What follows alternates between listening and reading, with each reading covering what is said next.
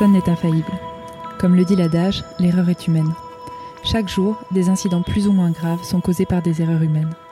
Problèmes de communication, d'organisation, environnement de travail inadapté, en santé comme dans de nombreux domaines, ce sont autant de points de friction favorisant l'erreur. C'est pourquoi nous proposons de prendre en compte ce facteur humain dans notre pratique. Nous voulons faire évoluer nos habitudes, utiliser de nouveaux outils, de nouvelles méthodes. Nous sommes médecins, pilotes, pharmaciens, ergonomes, contrôleurs aériens, sociologues, infirmiers ou formateurs en simulation, et nous souhaitons placer la sécurité et l'humilité au cœur de nos actions. Nous n'avons pas toutes les solutions, elles se trouvent dans chaque service, dans chaque cabinet et dans chacun de vous. Des vies peuvent être sauvées. Nous sommes les enfants du Facteur, la chaîne du groupe Facteur Humain en Santé.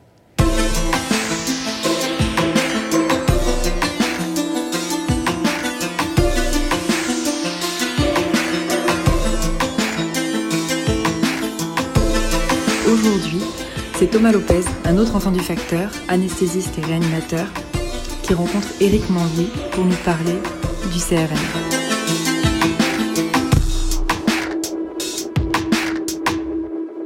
Euh, bonjour Eric Montlouis. Bonjour. Vous êtes réellement une perle pour nous puisque je vais vous présenter. Vous êtes pilote de ligne à Air France, commandant de bord mais vous faites partie aussi de la communauté des, soignants. Vous avez pratiqué la chirurgie il y a bien longtemps, hein, avant de rentrer à Air France euh, au tout début des années 90. Euh, je vous ai invité pour nous parler d'un sujet. Ce sujet, c'est le CRM. Alors, pour euh, le présenter à nos auditeurs soignants, le CRM, en fait, c'est une méthode de travail en équipe. Je dirais même une philosophie de travail dont le socle, sont les compétences non techniques, ce qu'on appelle les compétences non techniques. Et euh, cette méthode, elle est utilisée euh, tantôt en urgence, tantôt en routine. Et euh, j'ai invité le commandant Montlouis parce que cette méthode a beaucoup amélioré la sécurité aérienne et euh, de nombreuses industries euh, l'ont ensuite euh, adopté. Ma première question, Eric, c'est de vous demander de nous faire un peu l'historique de comment cette technique, le CRM, cette technique de travail en équipe, est apparue dans l'aéronautique. Oui, alors au courant des années 70, il y a eu de nombreux accidents, et notamment sur la fin des années 70, avec un accident qui est dit l'accident de, de Tenerife, qui sera un véritable catalyseur pour la mise en œuvre et la généralisation des facteurs non techniques en aéronautique et il va dynamiser la mise en place du programme euh, Cockpit Resource Management euh, dit CRM. En effet, euh, à cette période, le trafic aérien est en pleine expansion et on assiste à des accidents qui ont lieu dans de très grandes compagnies aériennes avec des équipages parfaitement sélectionnés, très bien formés, expérimentés et qui volent sur des avions très bien entretenus et intègres ou ayant juste une panne mineure. Voilà l'historique euh, du CRM. Très bien. Donc, euh, en gros, des incidents euh, qui interpellent, euh, alors pas seulement les compagnies qui les vivent, mais, mais tous les acteurs du secteur, puisque dans ce contexte donc que vous décrivez, fin des années 70, c'est vraiment l'IATA. donc les organisations internationales qui régulent l'aéronautique et qui se demandent comment effectivement des équipages euh, qui étaient considérés comme fiables euh, se sont fait euh, piéger par bon alors Tenerife c'est assez emblématique effectivement de la mauvaise gestion de gradients hiérarchiques mais il y en a eu d'autres qui ont marqué, je crois, avec des, ce qu'on appelle des erreurs de fixation, où les équipages se sont fait happer par une petite panne d'ampoule de train d'atterrissage et euh, n'ont pas regardé les jauges de carburant. Et donc, euh, c'est aussi euh, une revue du concept de l'erreur, puisqu'on on voit que finalement l'homme, qui est un peu le meilleur acteur de la fiabilité, est aussi faillible. et chez nous, si je peux faire un parallèle, les choses commencent à doucement arriver, puisqu'on a aussi notre prise de euh, de conscience de l'erreur. Elle a commencé pour nous, vous voyez Eric, en 1999 avec un livre qu'on appelle To Air is Human, qui a été euh, sorti, qui est sorti aux États-Unis et qui montrait des chiffres astronomiques d'événements indésirables. Euh, en France, deux études ont suivi dans les années 2000, 2004, 2009, les études Eneis, et c'est très intéressant de voir que parmi les erreurs latentes d'événements indésirables, mais on trouve précisément des éléments très liés aux facteurs humains. Euh, l'insuffisance d'échange d'informations, euh, les défauts de communication interne, euh, les défauts de coordination entre les services, la charge de travail trop importante. alors, votre témoignage personnel à nouveau, quand vous rentrez à Air France, comment est-ce que vous abordez cette notion euh, de CRM, euh, de, comment venant d'ailleurs de la santé vous vous tombez dedans, si j'ose dire, euh, et comment c'était accepté les freins? Et, et, vous, je crois que vous avez été instructeur, plus tard CRM. quelles ont été les, les clés enseignées en formation? Oui, alors effectivement, j'arrive à, à la compagnie en même temps que les, les glaces cockpit comme euh, l'A320. Arrivant du milieu médical, on est très attentif à l'humain, mais pas forcément aux, facteurs humains. Et euh, j'avoue que la, la, mise en œuvre progressive s'est faite dans un milieu où on racontait plus souvent les exploits de tel ou tel euh, seigneur de l'Atlantique. Alors rapidement, avec ma casquette médicale, euh, nous avons fait partie de l'équipe initiale des facteurs humains et petit à petit, en, en démontrant et une analyse point par point a été très très utile sur les différents accidents en remontant aux racines du mal. L'intérêt cette approche a bien plu et les collègues se sont rapidement euh, déridés sur le sujet, ont été beaucoup plus attentifs et demandeurs, parce qu'en fait, on démontrait que la seule version qui avait cours jusqu'à maintenant, c'était qu'un accident aérien, c'était la faute du pilote ou des pilotes et on démontrait maintenant que en fait euh, un accident c'était euh, une cause euh, plurifactorielle et donc ça a commencé à, à bien prendre à tel point que on est passé du cockpit resource management puis rapidement on est passé au crew resource management et derrière on est passé au company resource management puisque la multiplication euh, des, formations au niveau des opérateurs de frontline ne pouvait véritablement prendre euh, que si l'acceptation venait du plus haut niveau de l'entreprise.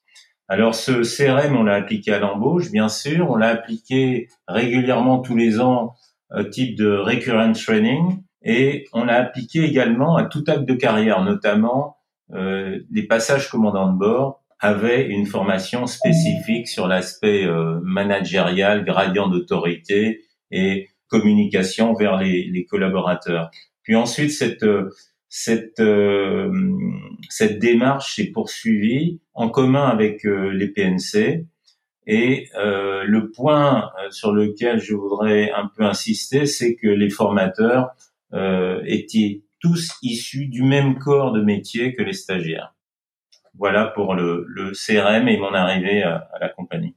C'est très intéressant pour nous parce qu'en fait, euh, on voit que c'est une formation euh, dès le berceau, j'ai envie de dire, dès, le début euh, de l'entrée en compagnie. on voit aussi que bon, les choses sont entretenues. On se contente pas d'un cours, si j'ose dire, pour considérer que les choses sont établies. voilà. Alors, si on fait le parallèle avec nous, euh, eh bien, euh, dans le milieu de la santé, euh, ces formations CRM, elles ont émergé plus, on va dire, fin des années 90-2000, avec deux personnages, l'un qui était sur la côte est des États-Unis, qu'on a, qui s'appelle Jeffrey Cooper, et en fait, Jeffrey Cooper, bon, c'est, je suis médecin anesthésiste, mais euh, il se trouve que c'est la, spécialité médicale qui a introduit les CRM hein, dans le domaine de la santé.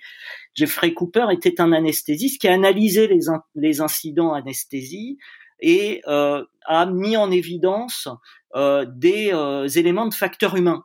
Et euh, donc c'était dans certains incidents hypoxiques, donc liés au manque d'oxygène, par exemple, il identifiait des facteurs après euh, interrogatoire euh, des personnes concernées, des facteurs de précipitation, de fatigue. Et ça a débouché sur un, un autre euh, euh, un autre mouvement, celui-ci sur la côte ouest à Stanford, avec un certain David Gaba qui était lui aussi anesthésiste et donc qui a transposé à partir des constatations de Jeffrey Cooper euh, dans les salles d'opération ce CRM qu'on a appelé nous l'ACRM, l'Anesthesia Crisis Resource Management. Et donc, euh, on verra euh, probablement avec euh, Eric Montlouis les items, mais donc on, on, a transposé les items de la formation CRM, donc avec les compétences non techniques, vers le bloc opératoire avec ces deux personnages. Donc, je vous encourage à aller lire leur leur papier, hein, Jeffrey Cooper et David Gaba qui a, écrit beaucoup de choses là-dessus. donc, c'est ainsi que le CRM est arrivé euh, dans le monde euh, de la santé. Alors, un dernier point, parce que vous en avez parlé, Eric, nous, sur le, d'un point de vue de la régulation, euh, il n'y a guère qu'aux États-Unis que les anesthésistes doivent recertifier leur diplôme par une séance d'ACRM tous les ans. C'est une séance qui n'est pas validante. Elle est en, on doit juste, en gros, pointer sur une séance de simulation. Euh, en France, elle est à l'initiative personnelle ou, euh, ou de l'institution. Comment euh, est-ce que, vous, Eric, vous pouvez nous décrire la mise en application du CRM dans la vie quotidienne de l'équipage, en fait? La, théorie ne, vaut que si on, on, arrive à la passer en pratique au, au quotidien. Alors, ce qu'on peut dire rapidement, un vol, en fait, c'est une très longue page à écrire et je vais essayer d'être un petit peu synthétique. Et c'est un petit peu euh, ce que les, les, médecins, anesthésistes, infirmières font tous les jours, c'est-à-dire que euh, ils font de la prose sans le savoir. Alors globalement, en essayant de, de, faire simple, euh, en amont de la mission, tout d'abord, euh, chaque PN doit se prendre en compte, c'est-à-dire qu'il doit avoir la dose de sommeil adéquate, une bonne régulation de sa glycémie, et euh, bien sûr mener une euh, révision adéquate de ses connaissances, ses connaissances sur la spécificité de la ligne, le vol en lui-même, spécificité de la machine, les dernières mises à jour de la doc, euh, les aérodromes de départ et d'arrivée, spécificité de l'escale. Donc il y a un gros travail à fournir en amont. Ensuite, et c'est la chose extraordinaire chez les, chez les navigants, c'est que les PN qui constituent l'équipage la plupart du temps ne se connaissent pas. Et en quelques minutes, quelques instants, il faut que l'équipe se constitue. Donc, il y a besoin d'une excellente standardisation avec un partage large d'informations. Alors, ce partage se fait avec un partage d'objectifs à travers un projet d'action commun au moyen de briefings multiples entre pilotes, entre PNC, entre pilotes et PNC, entre PN et personnel sol. Il y a bien sûr des moments égocentrés, au moment par exemple de la préparation de l'avion, et on se retrouve toujours par contre, à un moment donné, pour partager ces infos. De multiples décisions sont prises, comme par exemple la, quantité finale de carburant, l'organisation vis-à-vis d'un passager particulier, comme un rapatriement sanitaire ou un groupe d'enfants qui part en colonie de vacances. Euh, on peut avoir des décisions à prendre vis-à-vis du réajustement de vos plateaux repas ou le lancement éventuel d'un dépannage. Puis, au cours du vol, tout au long du vol, le commandant de bord exerce son leadership en encourageant ses collaborateurs qui doivent faire preuve d'une assertivité, c'est-à-dire d'une capacité à s'exprimer, surtout s'ils ont un avis différent du décideur. Le commandant de bord est responsable du gradient d'autorité et il fait en sorte que, à chaque moment, euh, toute personne, tout élément de son équipage est à même de de, de s'exprimer. Alors, la situation peut être normale, mais elle peut être anormale, comme par exemple la gestion d'un passager agressif ou d'un passager malade. Il donne une entière délégation à ses PNC vis-à-vis de la cabine. Par contre, les PNC ont une obligation de lui rendre compte, bien évidemment. Communication claire, tous azimuts euh, pendant le vol. Et cette communication permet, avec une hiérarchisation des tâches, de gérer une charge de travail qui peut évoluer fonction du temps et permet également de détecter un éventuel stress d'un collaborateur. Cette communication est extrêmement précieuse et doit être protégée, notamment protéger toutes les interruptions de tâches qui représentent le réel danger. Pendant le vol, il y a un suivi permanent des automatismes et euh, l'action du pilote, c'est de faire en sorte que son projet d'action à lui est identique à celui des automatismes. Pendant tout le vol, il y a une utilisation régulière de checklists, application rigoureuse des procédures qui sont connues de tous. Alors par exemple pour les pilotes, il s'agit à tout moment euh, de savoir s'il y a une panne moteur, ce qu'il y a lieu de faire, donc une conscience de la situation euh, permanente avec une anticipation euh, régulière et permanente, c'est-à-dire qu'on essaye de toujours avoir un coup d'avance euh, si les choses se dégradent. Et pour les PNC, c'est par exemple l'organisation du tour de repos ou du tour de repas, puisque l'aspect physiologique est pris en compte, de façon à avoir des collaborateurs disponibles au maximum de leur capacité pour gérer également l'imprévu. Donc tout au long du vol, des briefings réguliers entre pilotes, mais également entre PNC, des briefings systématiques lors des relèves équipage, suite au repos équipage, euh, sont réalisés. Et sur la fin de vol, il y a une décision de poursuivre le vol à destination. Il y a encore une fois l'approche euh, qui est dite TEM, c'est-à-dire l'analyse de la menace et les éventuelles erreurs qui sont liées à cette menace comme par exemple le choix du terrain de dégagement, si jamais on ne pouvait pas se poser à destination. En fin de mission, un point très important qui est le débriefing. Le débriefing, c'est ça s'est bien passé, pourquoi? Ça s'est pas bien passé ou ça s'est moins bien passé qu'on ne pensait, pourquoi? Et ça, ça permet à chacun de monter en expertise. Avec la fin de mission, les éventuels rapports peuvent être rédigés, qu'il s'agisse d'une fatigue excessive, ou d'un problème de sécurité de sûreté, voire un retour d'expérience appelé REX qui peut même être anonyme. Voilà un petit peu rapidement un vol avec l'application pratique des euh, concepts qui sont étudiés en théorie.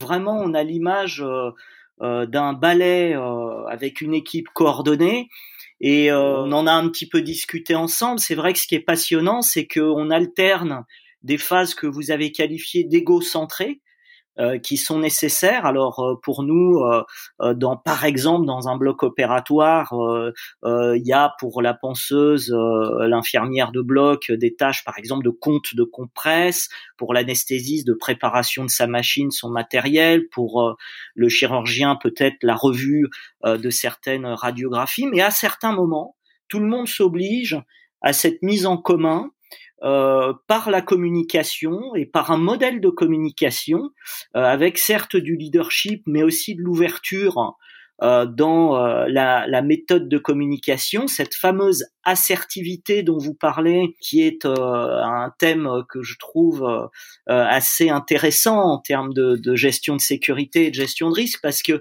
ça permet à, à, à tout un chacun finalement de, de participer à l'échange, de dire ce qu'il pense et aussi de ne pas avoir peur de dire quand il constate que quelque chose n'est pas habituel ou qu'il se sent euh, pas à l'aise pour euh, gérer la situation. Euh, et puis enfin, ce que je trouve extrêmement intéressant aussi, c'est la gestion des limites humaines. Et c'est vrai que nous aurions euh, beaucoup à faire dans le domaine euh, médical, euh, dans le gestion, la gestion de la fatigue. Vous êtes allé jusqu'à parler de l'hydratation hein, et donc de la nutrition, de ces conseils car je pense effectivement qu'on ne peut pas prendre convenablement soin des autres si on ne prend pas euh, soin de, de soi-même. Nous arrivons euh, euh, à la conclusion de ce podcast. alors moi j'aurais quand même une dernière question. Combien de temps finalement on peut considérer que ça a mis dans, dans l'aéronautique? Alors l'échelle de temps, c'est l'échelle de temps d'un changement de culture. Donc c'est pas en mois, c'est en années que que ça se compte. On a bien sûr encore des, des améliorations à apporter, mais euh, si on part sur une dizaine d'années, je pense que c'est euh, déjà le, le, minimum. Parce que euh, s'adresser à une nouvelle population comme le, le monde médical, euh, il s'agit pas simplement d'un saupoudrage de mesures cosmétiques supplémentaires, mais d'un véritable changement de, culture avec une nouvelle philosophie de, travail. Vous en avez parlé, euh, philosophie de travail absolument tournée vers et au service de la sécurité des patients. Alors cette philosophie, elle, elle intègre un certain nombre de choses comme euh, la conscience des limites humaines, physiologiques et psychologiques, et ceci, j'insiste, quel que soit le poste hiérarchique occupé. Euh, cette philosophie, elle intègre, elle intègre un fonctionnement humain qui est entaché d'erreurs. Il faut l'accepter. Nous sommes tous égaux devant l'erreur. Mais en même temps, ce fonctionnement euh, permet de, de rattraper l'erreur si les niveaux de stress, fatigue et glycémie s'y prêtent. Sinon, cette erreur peut être rattrapée par l'équipe qui est performante car elle est synergique ou rattrapée par les automatismes. Alors, il existe un certain nombre d'outils euh, je vais rapidement en citer quelques-uns. Trois, à mon avis, très importants. Un niveau individuel et deux au niveau de l'équipe. Au niveau individuel, vous avez bien compris, et notamment, c'est toujours les, les cordonniers qui sont les plus mal chaussés, les connaissances euh, physiologiques de ses propres besoins à remplir en priorité, avoir en permanence des connaissances qui sont appropriées aux tâches, c'est essentiel pour être un, maillon fort de, de, cette chaîne. Au niveau de l'équipe, je dirais partage d'un projet d'action commun avec des briefings réguliers, partagés, et l'application de protocoles communs standardisés. Et enfin, pour terminer, au niveau de l'équipe, une bonne synergie équipe, mais qui obéit à certaines règles. Alors j'en citerai simplement trois. Tout d'abord, une communication opérationnelle claire, bilatérale, voire multilatérale et protégée des interruptions. Un leadership avisé, évolutif, ouvert à l'autre et toujours adapté à la situation. Et enfin, une utilisation large des checklists, sans retenue aucune, sans complexe, car ce sont de véritables alliés puissantes et fiables. Voilà ce que je pourrais dire vis-à-vis -vis de la population médicale à venir. Merci infiniment euh, d'avoir euh, partagé ce petit moment avec euh, la communauté des soignants, votre ancienne famille. à très bientôt peut-être pour d'autres sujets qui pourraient nous intéresser dans le domaine de la santé et qui sont en lien avec le vôtre, l'aéronautique.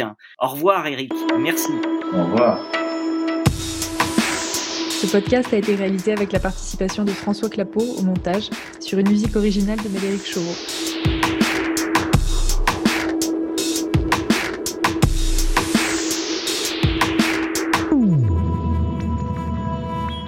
Personne n'est infaillible. Comme le dit l'adage, l'erreur est humaine. Chaque jour, des incidents plus ou moins graves sont causés par des erreurs humaines.